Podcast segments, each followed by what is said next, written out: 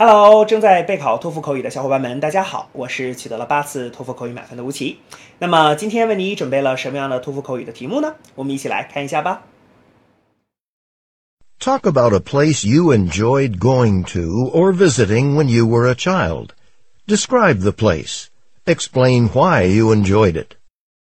Begin speaking after the beep.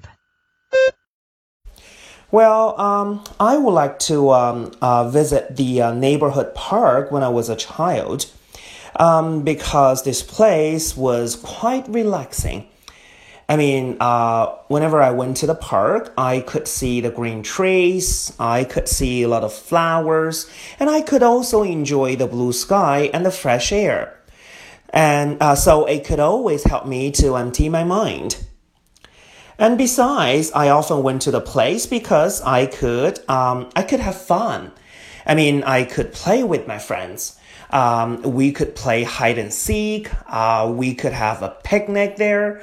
Um, so when I think about this place, it was, uh, it's always the good memories. Therefore, I would like to go to this neighborhood park when I was a child.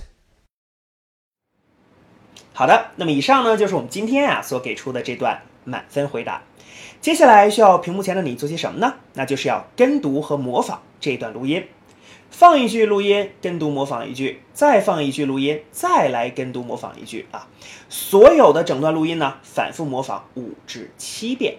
这样的话呢，相信屏幕前的你就可以掌握其中的单词、短语和句型。那么持之以恒的话呢，我其相信在你的托福口语考试当中，你就会把这些单词、短语和句型自如的、流利的应用出来。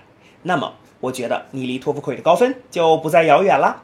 同时，如果你喜欢这段视频呢，不要忘记帮我们按赞，或者是在你的社交媒体上去做转发，可以让更多的小伙伴来了解吴奇老师的脱口秀，并且加入到我们的备考大家庭中。好，请你一起加油，我们明天再见了。